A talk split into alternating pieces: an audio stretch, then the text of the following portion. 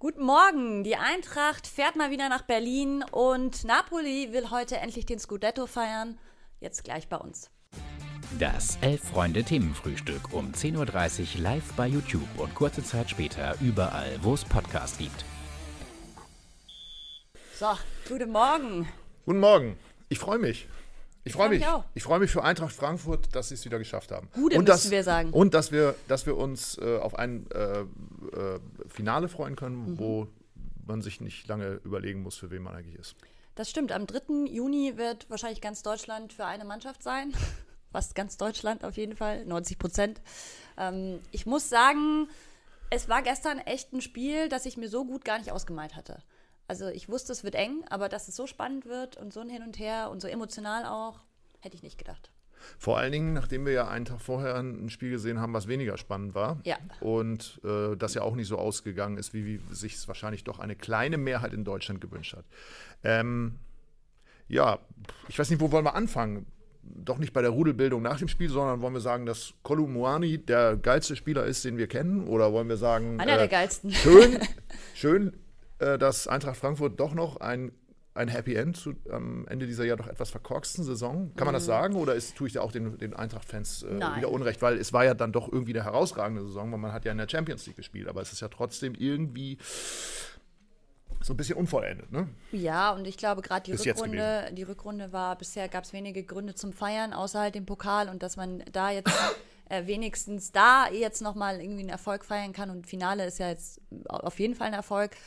Ist vielleicht auch ein schöner Schlusspunkt, je nachdem, wie es mit Oliver Glasner weitergeht. Es könnte für ihn vielleicht auch nochmal so ein Abschiedsgeschenk sein. Ist das schon raus? Nein, das ist nicht raus. Ähm, ich glaube, da steht es auch gerade so wirklich 50-50, ob er bleibt, ob er geht.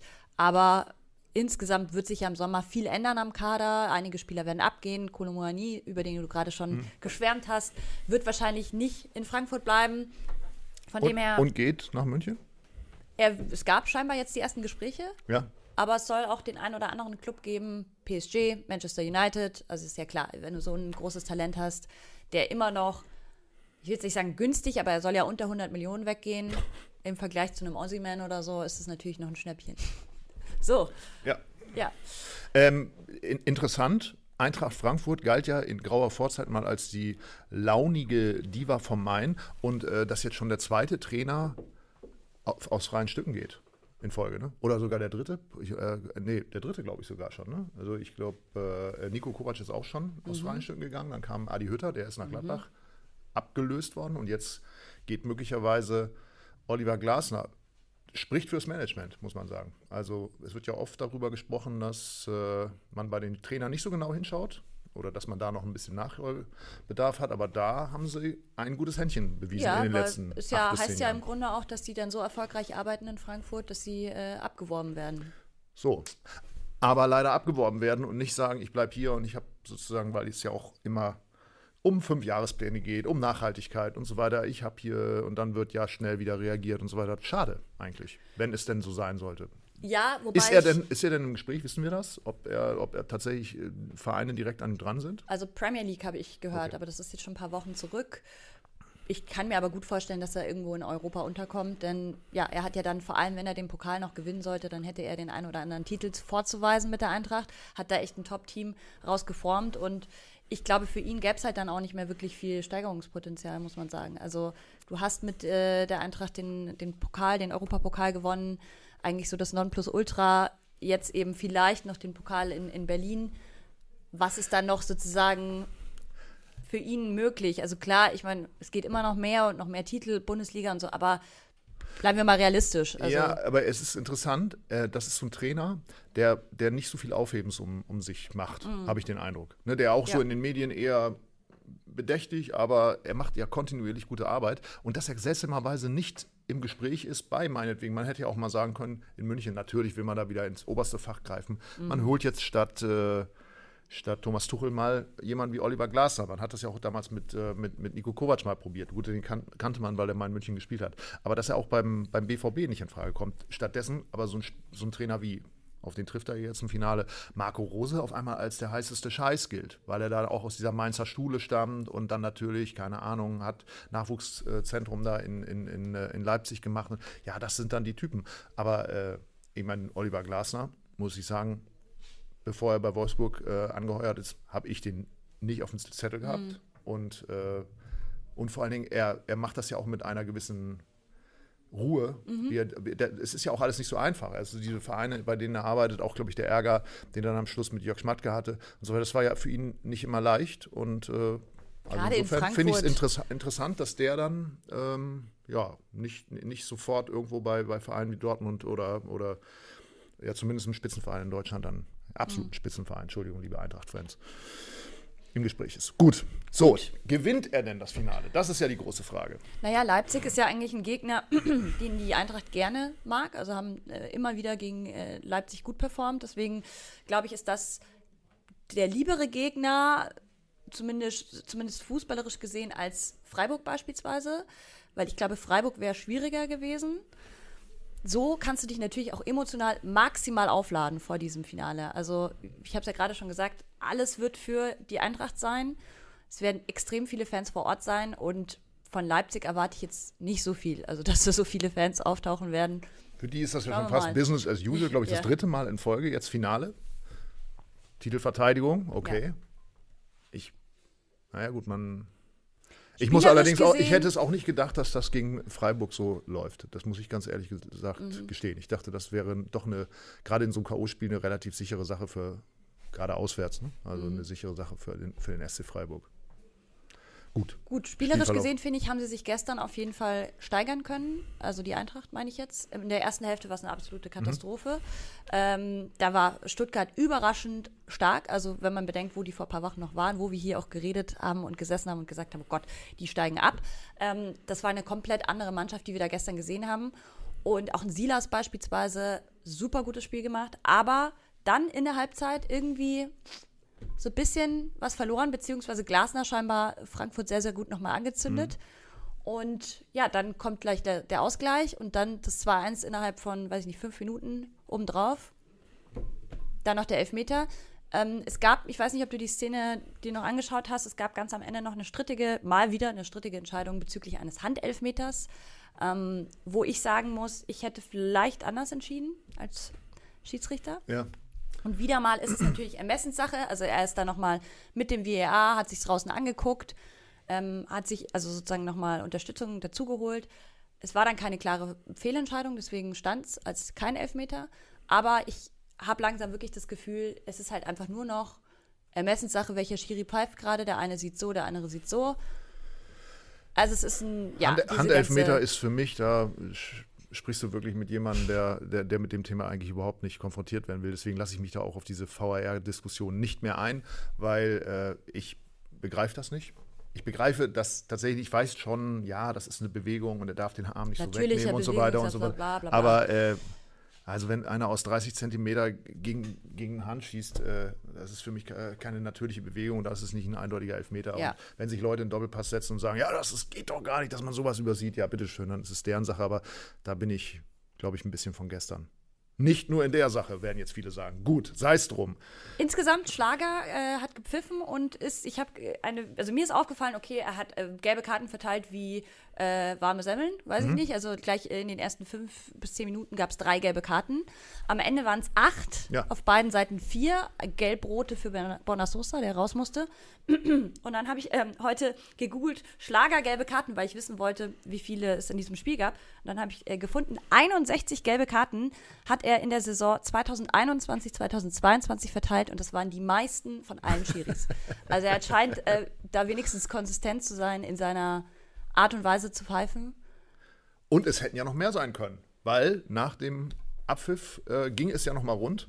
Wunderbar, fand ich ja. Aber gut, das, da was Tim Jürgens am liebsten mag. Möglicherweise anderer Meinung sein. Also klar, wenn man in Stuttgart 3 zu 2 gewinnt, dann muss man selbstverständlich direkt in die Cannstatter Kurve und dann erstmal Hallöchen sagen. Fand ich gut. Aber da waren einige anderer Meinung, obwohl Oliver Glasner und glaube ich auch der Stuttgarter Manager haben gesagt, komm, emotional, was soll's, komm, sollte man nicht zu hoch bewerten. Ich finde, das kann man durchaus hoch bewerten. Macht Bock. Guckt man gerne hin und Rudelbildung nach dem Spiel, gerade wenn man gewonnen hat, finde ich in Ordnung. Wie siehst du das? Finde ich auch in Ordnung. Ich schaue da eigentlich auch immer ganz gern zu. Ich schaue auch gerne Eishockey und da geht es ja auch heiß her. Ah, ja. Bisschen rauer nochmal. ähm, im Vergleich zum Fußball. Aber ja, das sind Emotionen und wenn du die nicht in einem Halbfinale hast, wann dann?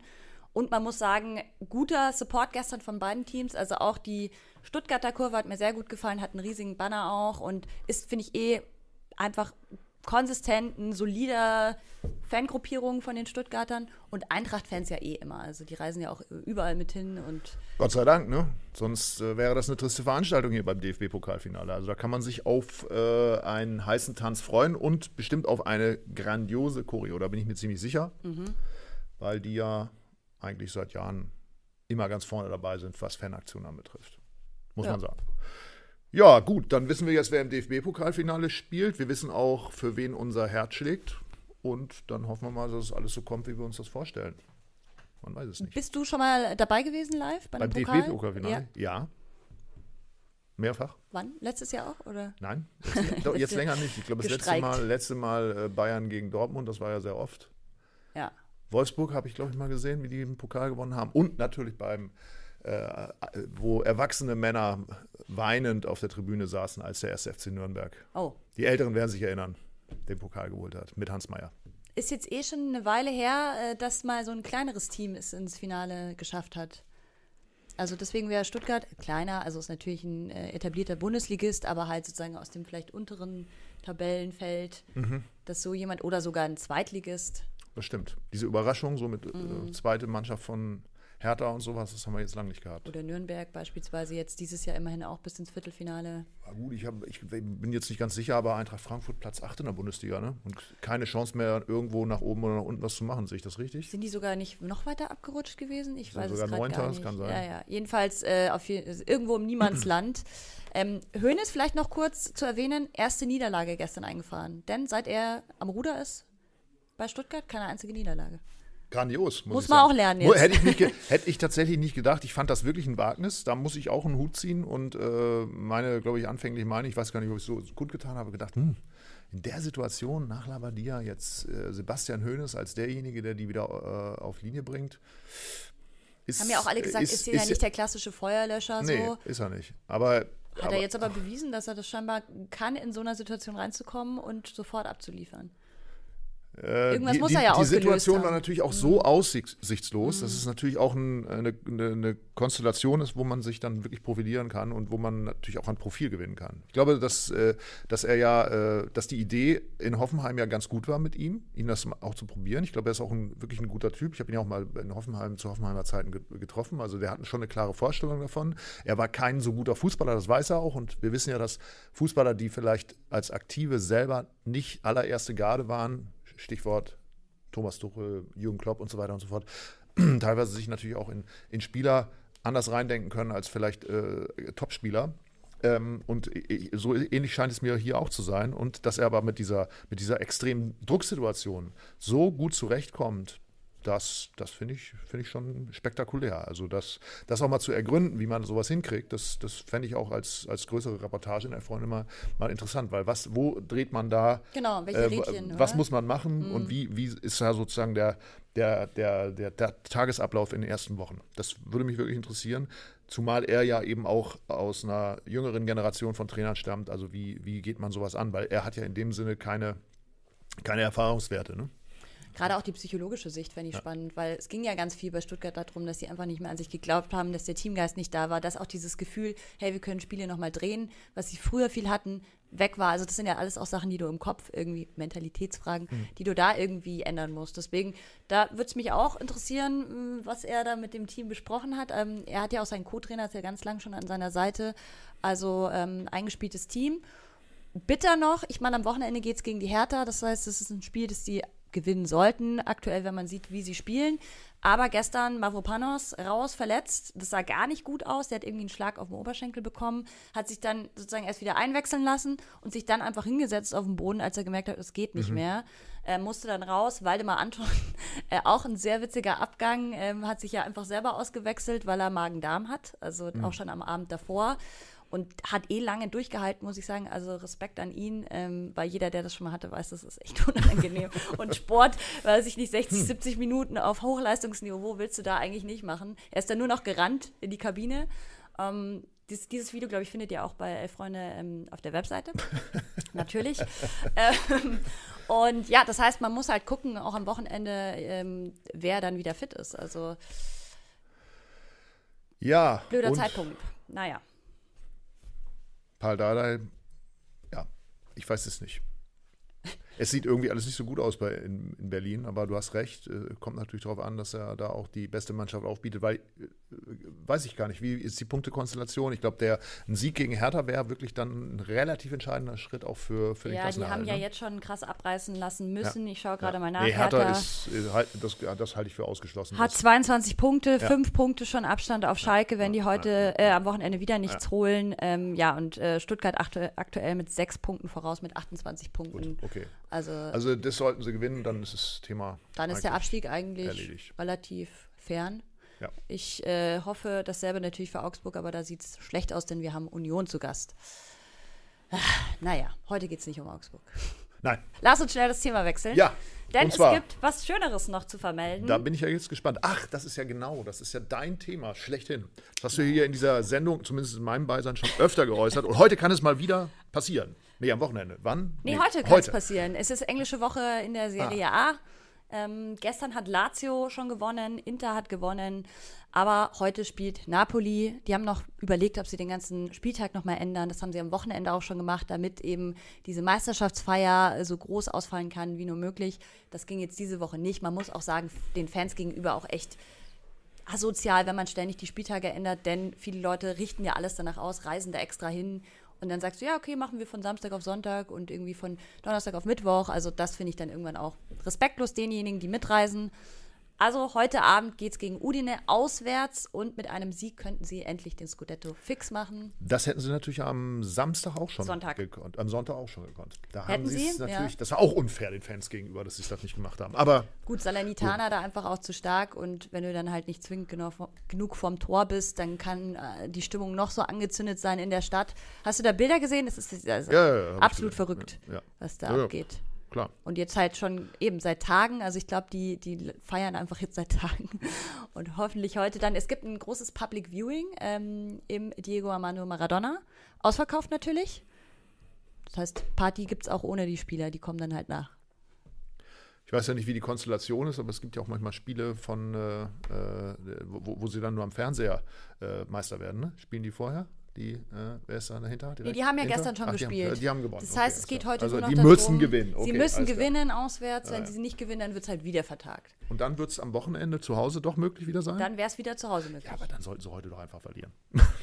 Ja, gut. Oder komm, ich schaue gerade mal. zu Hause, Leute. Am Wochenende spielen sie zu Hause gegen die Fiorentina, allerdings erst Sonntagabend. Also Ei, das ei. wäre dann wieder. wieder ein Wochentag. Ja. Auf den Wochentag. Ich fände es ja gut, wenn sie noch ein paar Wochen warten, bis ich dann in Neapel bin Ach. und dann bis dahin sozusagen noch. Wieso? Äh, einfach äh, aus äh, kulturell äh, touristischen Hintergrund oder willst du jetzt einfach mal Nee, dir das das, Stadion das angucken? nervt mich jetzt schon fast ein bisschen, dass viele Leute, glaube ich, jetzt vermuten, wenn ich dann vor Ort bin, hey, ist so, ein, so eine, die jetzt nur dahin fährt, um irgendwie zu gaffen, so Ist nach ja dem so. Motto. Nee, ich hatte diesen Urlaub schon lange geplant. Ja, Also wirklich, ich wollte auch immer zum Fußball, das war schon klar und ich habe mir auch gedacht, damals schon, als ich das gebucht habe, die werden jetzt Meister höchstwahrscheinlich, steht ja eigentlich schon ewig fest. Aber das ist jetzt sozusagen, ich komme ja sozusagen jetzt eh zu spät. Scudetto dann schon durch. Ich Dann weiß ist die nicht, wann Party du fährst. schon over. Wann fährst Äh, du? in- Am letzten Spieltag oder? Ähm, Zum nee, letzten Spieltag. Vor, vorvorletzter Spieltag, glaube ich. Gegen Inter hoffentlich.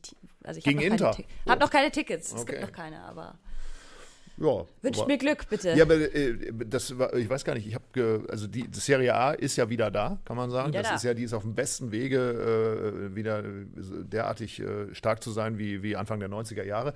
Aber naja, die ganzen Voraussetzungen sind ja immer noch nicht so. Also die Stadien sind immer noch nicht proppevoll, kann man sagen. ne? Ich weiß nicht, wie es äh, wie Kommt ist, aufs es- ist es in an. Neapel? Ist es wahrscheinlich ist voll. ne? ja. und auch jetzt im San Siro ist es auch inzwischen wieder relativ Ah, ja. voll, aber weil die halt auch international spielen, weil die ähm, im Pokal noch mit dabei ist, Inter beispielsweise. Also ich glaube, aber das sind halt so die, aber die kleineren Stadien, glaube ich, sind nicht voll. Also wenn du jetzt an, weiß ich nicht, will jetzt nichts Falsches sagen, aber Hellas oder. Du bist ja total im Thema. Kannst du mir erklären, ob dann dieses Team anschließend, du hast Ossiman ja vorhin schon mal erwähnt, ja. komplett auseinanderfällt und das dann wieder für Jahrzehnte das letzte Mal gewesen ist, dass sie Meister geworden sind? Oder wie, wie genau äh, gestaltet sich das? Ja, da? der eine oder andere wird abgehen, auf jeden Fall, so ein bisschen wie bei der Eintracht. Also so die absoluten Topstars. Quarazkelia wird wahrscheinlich bleiben, äh, erstmal. Aber ja, ein Ossiman äh, wird ja schon seit Wochen drüber gesprochen, wo der jetzt hingeht und wie viel Geld sie für ihn bekommen. Also das äh, wird finanziell auf jeden Fall sich lohnen. Aber das Team wird nicht komplett zerfallen. Also ja. das Team ist ja letzte Saison komplett zerfallen und dann haben sie eben jetzt diesen, diesen sehr erfolgreichen Kader äh, durch gutes Scouting zusammengestellt. Ähm, deswegen glaube ich nicht, äh, dass das komplett auseinanderfällt. Wo, wo ist der im Gespräch, der Ossiman? Äh, unter anderem bei den Bayern schon ewig. Bei den Bayern. Mhm. Das ist mhm. natürlich nicht die Ablösesumme, die sich Napoli vorstellt ja, die sie zahlen können, oder? Sie, genau, das ist halt so die Frage. Die Bayern wollen halt, äh, die Napoli will, glaube ich, so um die 150 Millionen und ich glaube nicht, dass Bayern das zahlen möchte. Ne, möchte, von möchten kann ich reden, aber vielleicht müssen sie ja jetzt mal den sauren Apfel beißen. Also ich glaube, äh, die 100 Millionen Grenze ist noch nicht geknackt bei Bayern, ne? Ist das richtig? Hm, da bin ich überfragt. Vielleicht wisst ihr es ja, dann nee, schreibt mal ich, in die ich Kommentare. Weiß, ich, es war doch vor zwei, drei Was Jahren immer so, dass, dass, dass äh, Mané Nein, War, auch nein, nicht. er hat es aber nicht. Dass, dass Karl-Heinz Rummel immer gesagt hat, es wird dann wohl irgendwann mal der Tag kommen, wo wir mal 100 Millionen bezahlen müssen. Aber ich glaube, das haben sie noch nicht geschafft. Ich meine, so äh, Hernandez wäre so 84 Millionen, ah, ja. kann das sein? Ja, das kann gut äh, sein. Ich weiß es nicht. Gut.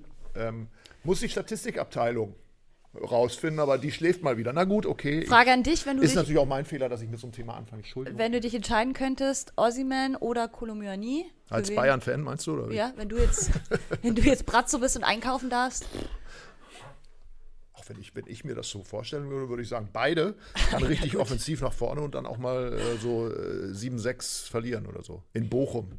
Man muss natürlich sagen, sind auch nicht der gleiche Stürmertyp, denn Kolomyani macht ja auch extrem viele Assists, ist eher, finde ich, erinnert mich fast eher an Quarazkelia, während ein Ossiman halt der klassische Stürmer ist.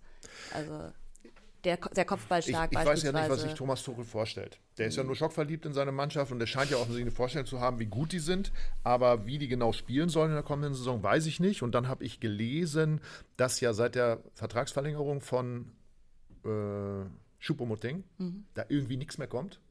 Stimmt das? Also ja. Ist, aber Choupo-Moting äh, will doch jetzt eine Vertragsverlängerung. Ach, die, die ist noch gar, nicht, noch nicht, durch. Noch gar nicht fix. Das Problem war ja, so. als die er Hinrunde verkrampft. hat er ich ja so extrem ja, gut ja. gespielt. Dann war er natürlich extrem gut im, hoch im Kurs bei den Bayern. Mhm.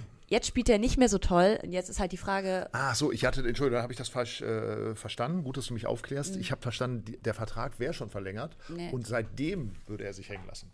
Nee, Was ich natürlich dann. Soweit ich weiß, ist es noch nicht durch. Ähm, es sollte dann eben kommen. Und jetzt hat er aber durch, äh, er war ja auch verletzt und dann durch diese eher mm, so lala-Leistungen hat er sich jetzt auch nicht so krass empfohlen. Und wahrscheinlich kriegt er jetzt halt auch nicht mehr das, was er sich erhofft hat. Also ich, ich befürchte, äh, beziehungsweise was heißt befürchte, ich gehe davon aus, dass äh, Kolomouani nach München geht. Mhm. Choupo-Moteng äh, zweite Geige spielt. Er wird da bleiben, weil sie ihn brauchen, aber er wird vermutlich dann eher mhm. Ergänzungsspieler bleiben. Wir haben noch ein weiteres Thema mit dabei, das du oh. gerade mit eingeworfen hast, bevor wir hier gestartet sind mit dem Stream. Achso, da sind wir dann auch wieder bei ähm, äh, Transfergetusche, ja. wie es immer so schön sagt. Ja, also äh, Jude Bellingham habe ich gelesen, äh, ist mehr oder weniger handelseinig mit Real Madrid. Dass er geht, dass er einer der umworbensten Spieler der Welt ist, war klar. Ja. Jetzt geht er zu Real Madrid. Gut für ihn, schlecht für ihn, schlecht für Borussia. Ja, natürlich schlecht für Borussia, aber war auch zu erwarten ja, ich meine, irgendwie ist es immer dasselbe. Ne? Also es sind ja immer die üblichen verdächtigen Vereine bei, bei Spielern in diesem Alter und dieser Größenordnung. Ich weiß gar nicht, viel mehr fällt mir dazu auch nicht ein. Ich, äh, ich muss gestehen, ist ein englischer Spieler, der trotzdem für mich überhaupt nicht emotionalisiert. Früher, nee. Es gibt ja so Spieler, die, die man einfach so Harry Kane, irgendwie mhm. mag man sympathisch, komischer. Selbst ein Harry Maguire, der irgendwie was in ja, einem auslöst. Komischer Typ, irgendwie so, so, so ein Brecher, dass es solche Spielertypen überhaupt noch gibt. Dann sind, sieht man aber, die sind technisch unglaublich stark. Aber so ein Jude Bellingham, unglaublich viel am Reden. Ne? Also man merkt auch, dass er weiß, wie gut er ist, schon in sehr jungen Jahren. Wunderkind. Mir geht es auf die Nerven. Ja, okay. Also komm, weg. Bitte, Real, viel Spaß. Ich hätte ihn gerne in England wieder gesehen. Er war, glaube ich, bei Liverpool auch eine, eine, Zeit im Gespräch, das hätte ich sehr gern gesehen. Hm. weiß ich nicht. Ich finde es halt immer auch schön, wenn Spieler zurückkehren in ihre Heimat und da. Wie, wie, wie beliebt ist er denn in Dortmund? Ich weiß es nicht. Ist das jetzt wieder so sehr. eine Einzel meine Einzelmeinung, so dass ich sage, das ist, äh, dass er Ich mir, glaube, er ist dass sehr ich ihn beliebt. sympathisch Äh, finde? der Verein ver- verdankt ihm ja auch extrem viel, aber es ist, glaube ich, schon ewig halt klar, dass er gehen wird und dann emotional irgendwann verabschiedest du dich, glaube ich, dann auch als Dortmunder. Müssten wir mal Franzi fragen, unsere Kollegin, die Dortmund-Fan ist. Also Oder Max. Also emotional habe ich mich von Dortmund sowieso schon sehr, sehr lange verabschiedet. Eigentlich war ich noch nie da zu Hause. ne? Nee. Eigentlich, wo bin ich eigentlich zu Hause? Hm. Okay, das sind Fragen, das ist ein anderes Thema. Das ist philosophisch. Ja, was haben wir denn Ja. sonst noch? Ach so, doch, da möchte ich noch mal kurz drüber reden. Ich weiß, das ist nicht so dein Thema, aber Hendrik Weyand von Mhm. Hannover 96 verendet, hat sein Karriereende zum Ende der Saison verkündet. Nein, nicht nur Jonas Hector verkündet sein äh, vor, vorzeitiges Karriereende auch. Herr Weyand, und er möchte Steuerberater werden oder wird Steuerberater. Ich, ich war geschockt, ich war überrascht, weil mit 27 schon Steuerberater, muss ich sagen, da ziehe ich meinen Hut. Ich habe viele alte Bekannte, die sind in der Kneipe geendet, weil sie Steuerberater werden wollten und die Prüfung nicht geschafft haben. Und Herr Weyand äh, sagt, "Pff, wozu soll ich noch Fußball spielen, gerade bei Hannover 96, wenn ich auch Steuerberater werden kann. Gut, sein Vater ist auch Steuerberater, er tritt also in eine Legacy ein. Ähm, Du meinst, da wird der Schein einfach mal hier, Stempel drauf und fertig? Nö, oder? nein, oh Gott, nein, sicher nicht. Da gibt es ja auch eine, eine, einen ganzen Verband und alles. Das Ah, ja. ist ja alles sehr bürokratisch. Aber wer weiß, vielleicht hat er das irgendwie schon mal angefangen, zumindest so als Steuerfachangestellter oder weiß ich nicht, ob er da schon mal. Ich glaube, er hat da schon mal ein bisschen was gearbeitet bei seinem Vater. Aber was ich sympathisch fand, er hat in seinem Statement auch gesagt, er möchte, oder ihm war immer schon klar, er möchte immer nur bei einem Verein, bei seinem Heimatverein spielen und deswegen macht er jetzt Schluss. Also er wollte nie woanders hin. Okay. Ja.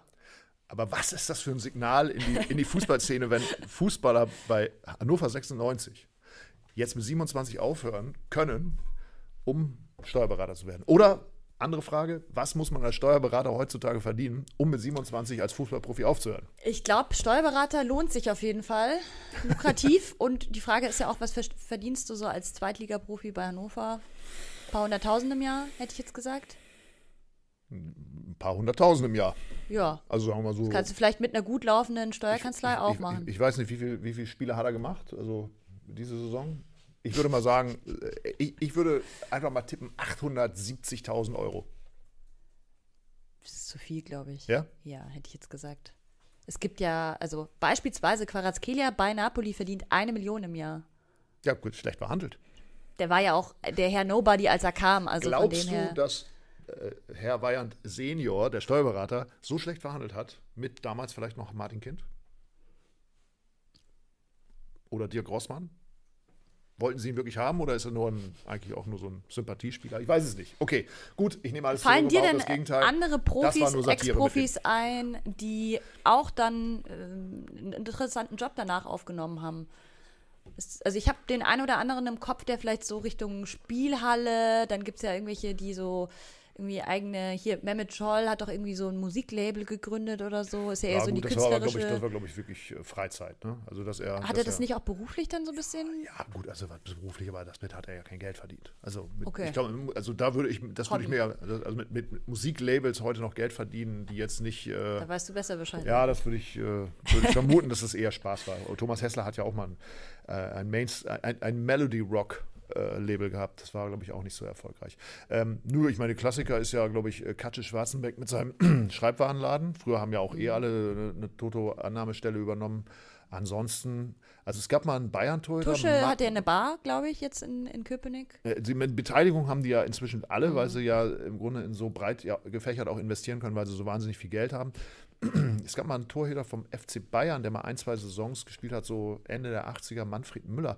Da habe ich mal gelesen, der hätte eine, es gibt doch bei diesen Spielen diese Kamera, die auf so eine Art auf so, einer, auf so einem Gleis sich drehen kann. Ich weiß nicht, ob es die überhaupt noch gibt. Also, dass er dieses, äh, dieses Gleis oder diese Vorrichtung erfunden hätte und deswegen äh, unglaublich äh, reich geworden wäre. Also nicht durch, den, durch seine Zeit beim FC Bayern, durch, durch dadurch. Ich hoffe, das ist ungefähr richtig, was ich jetzt hier gerade erzählt habe. Aber solche Sachen, ich meine, so, so Typen, die was, was- wirklich was komplett Artfremdes machen, deswegen finde ich das mit dem Steuerberater auch so interessant, deswegen wollte ich kurz noch drüber gesprochen haben. Das finde ich irgendwie auch gut, vor allen Dingen in dem Alter zu sagen, Nee, das- das, mache ich jetzt, weil theoretisch, wenn sein Vater das macht, dann kann er das ja in drei oder fünf Jahren immer noch machen. Aber zu sagen, nö, ich, ich, ich fühle mich jetzt vielleicht auch noch geistig dazu in der Lage, mich da reinzudenken, weil ich glaube, irgendwann hat man auch keine Lust mehr, den ganzen Quatsch zu lernen. Ja. Ähm, und äh, deswegen äh, habe ich, finde ich jetzt den Absprung, wo der Vertrag ausläuft, als in drei Jahren, wenn der nächste Vertrag ausläuft, dann habe ich vielleicht, dann habe ich vielleicht auch den, den Mumm nicht mehr, äh, da nochmal eine eigene Ausbildung zu machen. Finde ich irgendwie gut. Finde ich auch erfrischend. Kai Neumann schreibt, 2018 bekam er laut Google 300.000 Euro im Jahr. Das hätte ich jetzt auch so grob geschätzt. Jupp Kapellmann wurde Arzt und ist, glaube ich, auch sehr kritisch mit seinen ehemaligen FC Bayern-Kollegen ins, äh, äh, ins Gericht gegangen. Also auch was, was so Umgang mit Verletzungen und so weiter anbetrifft. Robin Gosens hat ja jetzt auch ein Fernstudium äh, in Sportpsychologie ähm, angefangen oder abgeschlossen. Ich weiß nicht, auf jeden Fall ist Ja. das seine zweite Karriere. Das mit dem Fernstudium ist so eine Sache, finde ich. Das machen ja sehr viele. Oliver Kahn hat das ja auch gemacht. Ähm, Jonas Hector hat das auch angefangen, aber er hat es nicht zu Ende gebracht. Und er hat auch erzählt, dass er letztendlich auch immer wusste, und das meine ich ja mit, mit Bayern, ähm, ich habe so viel, ich verdiene so viel Geld, dass ich nicht zwingend darauf angewiesen bin, auf dieses Studium und auch aus, aus äh, unter den Folgen aus diesem Studium. Und deswegen fehlt ihm schlichtweg der Ehrgeiz. Und ich glaube, das geht vielen so. Deswegen finde ich ja manchmal auch dieses ganze System in Amerika, auch wenn das natürlich sehr kommerzialisiert ist, äh, die ganzen Ligen, aber gar nicht so blöd, dass man sagt, man geht erstmal ins College, egal ob als Fußballer, als Footballspieler, wie auch immer, Basketballspieler, kriegt da eine Ausbildung, die natürlich nicht immer gleich ist, weil es kommt auf die Universität drauf an, aber jeder hat erstmal eine Ausbildung und dann gehst du in die Profikarriere. Finde ich gar nicht so blöd, weil wie viele Profis in Deutschland haben nicht mal ein Abitur, nicht, dass jeder Abitur machen müsste, aber es ist ja auch so, gerade als Zweit- oder Drittliga-Profi kannst du nicht unbedingt dein ganzes Leben davon leben, von dem, was du als Profi verdient hast. Ja, gut, ich glaube, das viel größere Problem ist ja auch tatsächlich die schlechte Beratung und der Umgang mit Geld, den sie ja, Ja, auch nicht so, lernen. Ich glaube, ja. man muss gar nicht zwingend Abitur haben, aber man muss irgendwie zumindest ein Ein gutes Umfeld auch. Umfeld ja. haben, das einem erklärt, wie, wie gehst du jetzt eigentlich mit den, mit den immensen Massen von Geld, die ja ständig reinkommen und das gefühlt ja auch immer reinkommen, äh, um. Und dann kaufen sich die, so, deswegen gehen ja so viele auch nach der Karriere pleite von diesen Mittelklasse-Fußballern, weil sie kaufen dann Häuser, weil sie glauben, diese Kredite ja immer bedienen zu können, weil sie in dem Moment, wo sie den Kreditvertrag unterschreiben, ja auch bedienen können. Und dann brechen sie sich die Beine und es gibt keinen Anschlussvertrag und auf einmal versiegt dieses, diese k- unglaubliche Quelle von, von Geldmengen und äh, von jetzt auf gleich. Also wie so ein Wasserhahn, den man einfach zudreht. Und das äh, haut die total aus der Bahn. Und das ist eigentlich auch schlimm. Ne? Würdest du eigentlich ja sagen, dass im Vergleich jetzt zu, keine Ahnung, 90er, Anfang der 2000er zu jetzt, dass die Profis irgendwie das Geld noch mehr raushauen oder ist es immer noch gleich? Weil Also zumindest ich, ich, ich was glaube, so, es gibt eine Kategorie von Spielern, äh, die, die, also so Bayern-Profis und so weiter, Thomas Müller, die verdienen so viel Geld. Ähm, gut, der hat ja ein eigenes Gestüt und alles. Ja, also Die, die können, also ich glaube, die, die, die, über die reden wir auch nicht, wenn es um Pleite geht. Es geht, glaube ich, immer um diese, diese Leute da mit ihren 300, 400, 500.000 Euro im Jahr, die gefühlt ja in dem Bewusstsein aufwachsen, ich habe viel mehr Geld als jeder meiner, meiner Altersgenossen. Und dann stellen sie aber fest, wenn der Vertrag eben endet, dann ist es sofort vorbei. Wir haben ja gerade auch über Choupo-Moting geredet. Vielleicht hat das einfach eine äh, mentale Auswirkung, dass er eben die Chance sieht, jetzt nochmal einen Vertrag. Bei Bayern würde er wahrscheinlich 6, 7 Millionen verdienen. Weiß ich nicht, ist auch wieder eine Vermutung nur. Und, äh, und jetzt verkrampft er. Weil er sagt, wenn ich das nicht schaffe, dann muss ich auf einmal bei VfL Bochum anheuern für, weiß ich nicht, 900.000. Ich weiß es nicht, keine Ahnung. Und das, dass man da in dem Moment dann anfängt, drüber nachzudenken. Ich, aber klar, mehr Geld, aber es geht auch natürlich mehr Geld durch. Ne? Die Frage ist ja auch, wie viel Geld kannst du überhaupt noch ausgeben? Also wenn ich, wenn ich mir vorstelle, dass, dass, ein, dass ein durchschnittlicher Bayern-Profis irgendwie zwischen 5 und 10 Millionen verdient, das ist ja schon irre. Ne? Also, Ich weiß auch, damals Ribery hatte, glaube ich, 13 Mal, also in seiner Prime, und das war wirklich so, wow, so viel verdient er, das war nämlich nicht die Norm. Und inzwischen ist das natürlich alles nach oben gegangen. Deswegen finde ich das sehr erfrischend, wenn es dann eben Gehaltsstrukturen gibt, wie beispielsweise bei Neap äh, Neapel, wo sie halt sagen, der Bestverdiener oder die beiden Bestverdiener bekommen 4,5 Millionen im Jahr, unter anderem Ossiman, und die anderen alle nur so eine Million oder drunter, weil du dadurch natürlich auch nochmal ein ganz anderes System aufbauen kannst. Als wenn du sagst, du zahlst jetzt einem Topstar beispielsweise 13 Millionen und die anderen müssen halt gucken, wo sie bleiben. wenn es denn so ist, Also die, die, es, es, klingt immer gut. Ähm, man hört dann ja immer wieder Stimmen, ja, die sagen das zwar, dass es so und so ist, der, dass der Etat nur da und da liegt, weil das macht natürlich auch einen schlanken Fuß, aber in Wahrheit äh, ist es dann doch wieder ein ganz anderes Level und natürlich äh, die Berater, die in dem Moment, wo die Spieler dann abgehen, wie ja, Man und so weiter, sagen, hey, jetzt muss hier was passieren, sonst sind wir und so, dann verhalten wir uns so und so oder lassen uns am Ende des Tages sogar hängen und dann könnt ihr uns nicht so teuer verkaufen. Also ich glaube, das ist ein ganz fieses System und da die tatsächlichen Zahlen die wirklich echten Zahlen zu erfahren, ist, glaube ich, sehr, sehr kompliziert. Weil deswegen werden ja auch immer Zahlen nach außen kommuniziert, dann können wir als Journalisten damit arbeiten, aber ob die alle immer der Wahrheit entsprechen. Ja. Also man hat das ja mal bei, bei äh, Luca Toni, erinnere ich mich. Bei Luca Toni kam später raus, dass der noch, dass der Verein die Kirchensteuer nicht abgeführt hat. Und über die Kirchensteuer, die kannst du ja prozentual berechnen. Und auf einmal stellte sich raus, dass Luca Toni bei Bayern München, der, sagen wir mal, irgendwie in der Kategorie zwischen 6 und 8 Millionen gelegen hatte, wohl offensichtlich doch 20 Millionen verdient hatte. Und das, das, war ja, das war ja so ein Schock eigentlich dann für, auch für alle, die dann da gespielt hatten zu der Zeit. Wie gesagt, der, der Luca Toni, der ist ja so Genügsam. Älterer Spieler schon, sage ich mal, ja. nicht mehr äh, über sein Zenit leicht hinaus, macht aber seine Tore, verdient, ist okay, dass er sein Geld verdient, aber dann hat man festgestellt, er hat viel mehr Geld verdient, als, als, als eigentlich in den Medien kursierte. Spannend. Ja. Ja, gut. Das heißt, nur die wissen, was sie kriegen und das ist eigentlich mehr als genug und hoffentlich legen sie es gut an. So. So. Nein, das ist, Sonst könnt ihr zum Steuerberater gehen. genauso wie uns. Ne? ja. Jetzt könnten wir natürlich noch darüber reden, wie du dein Geld angelegt hast, aber das machen wir das nächste Mal. Mhm. Was? Ah, wir sollen noch äh, ziehen. Stimmt. Ähm, es gab scheinbar drei Leute, die gestern richtig getippt haben. Ich habe übrigens zumindest die Tendenz richtig getippt gegen Nussi. Also ich habe gesagt, äh, Eintracht macht äh, das Ganze mit 2 zu 1. Am Ende war es 3 zu 2, aber ja. Ach so, das ist jetzt das Ergebnis von gestern Abend. Und was gibt es zu gewinnen? Ein Heft. Soweit Ein weiß. aktuelles Heft? Ein aktuelles Heft. Okay, von einer Paarung, die es diesmal im Pokalfinale ausnahmsweise nicht gibt. Wir haben eine Titelgeschichte gemacht über das deutsche Finale vor zehn Jahren, das sich am 25. Mai, glaube ich, zum zehnten Mal jährt. Ein einziges Mal in der Landesmeisterpokalgeschichte, wie ich sage, dass äh, zwei deutsche Mannschaften gegeneinander gespielt haben. Das, was da im Hintergrund gelaufen ist, könnt ihr da nachlesen. Und das da, soll ich jetzt ziehen? Ja, mach du doch heute mal los, okay. Steht da jetzt ein Name drauf? Oder, oder ein. Korrekt. Korrekt. So, and the winner ist Spielvereinigung Bayreuth gegen Bayernhof Zweite. Nein, es ist Berengattel. Oh Gott, oh Gott. Das ist wahrscheinlich Berengar Hedler 9156. Habe ich, das, hab ich das richtig vorgelesen? Ich halte es nochmal in die Kamera, damit es auch. Aber wir kriegen das hin, wir benachrichtigen den Gewinner. Beringer Hettler ist, glaube ich, die Aussprache. Ja. Beringer Hettler. Ja, ne, gut. Haben wir Beringer Hettler. Okay, da fragt man sich, wofür die Zahlen stehen, aber das kann er uns dann ja mal fernmündlich mitteilen. Oder sie, wer auch immer es ist. Gut. Gut. Dann herzlichen Glückwunsch. Äh, vielen Dank für dieses äh, wieder mal sehr interessante Gespräch. Vielen Dank. Ebenfalls. Und äh, ja. Vielen Dank euch, dass ihr zugeguckt habt. Lasst gerne einen Daumen da, wenn ihr den Podcast hört. Gerne Bewertung für uns. Da freuen wir uns sehr. Und dir wünsche ich heute Abend eine Meisterschaft. Danke. Oder, oder nicht? Oder, ja, ich werde mir oder, heute. Oder, oder, oder, willst du es lieber doch nicht, weil du hm. das dann am drittletzten Spieltag doch live miterleben willst? Ja, nee, ich, ich denke ja an die Fans vor Ort und ich glaube, die wollen nicht mehr warten. Also ich werde heute Double Screen. Zum einen werde ich mir Udine gegen Napoli anschauen und zum anderen werde ich mir das Viertelfinale, Halbfinale, Halbfinale von Madrid, Jan-Lennart Struff, Tennis, ich weiß nicht, ob du Tennis magst, das werde ich mir auch noch anschauen und es wird wunderbar. Double Screen, okay. Ja. Ich habe gelernt. Nein, also ich persönlich wünsche mir, dass Napoli heute Abend noch nicht Meister wird, nicht weil ich es ihnen nicht gönne, sondern weil ich natürlich erleben will, wie du dann hier so mit Fahne, äh, Schal schwingend irgendwo mit den Fans in der Innenstadt von Neapel äh, äh, uns nur so einen Live-Bericht drüber schmeißt. Aber gut. Wäre geil, ja. Ja, fände ich auch. Ja. Also, wir werden sehen, was passiert. Äh, bleibt uns gewogen, bleibt dem Fußball gewogen, habt Spaß dran und äh, morgen wieder Themenfrühstück. Arrivederci.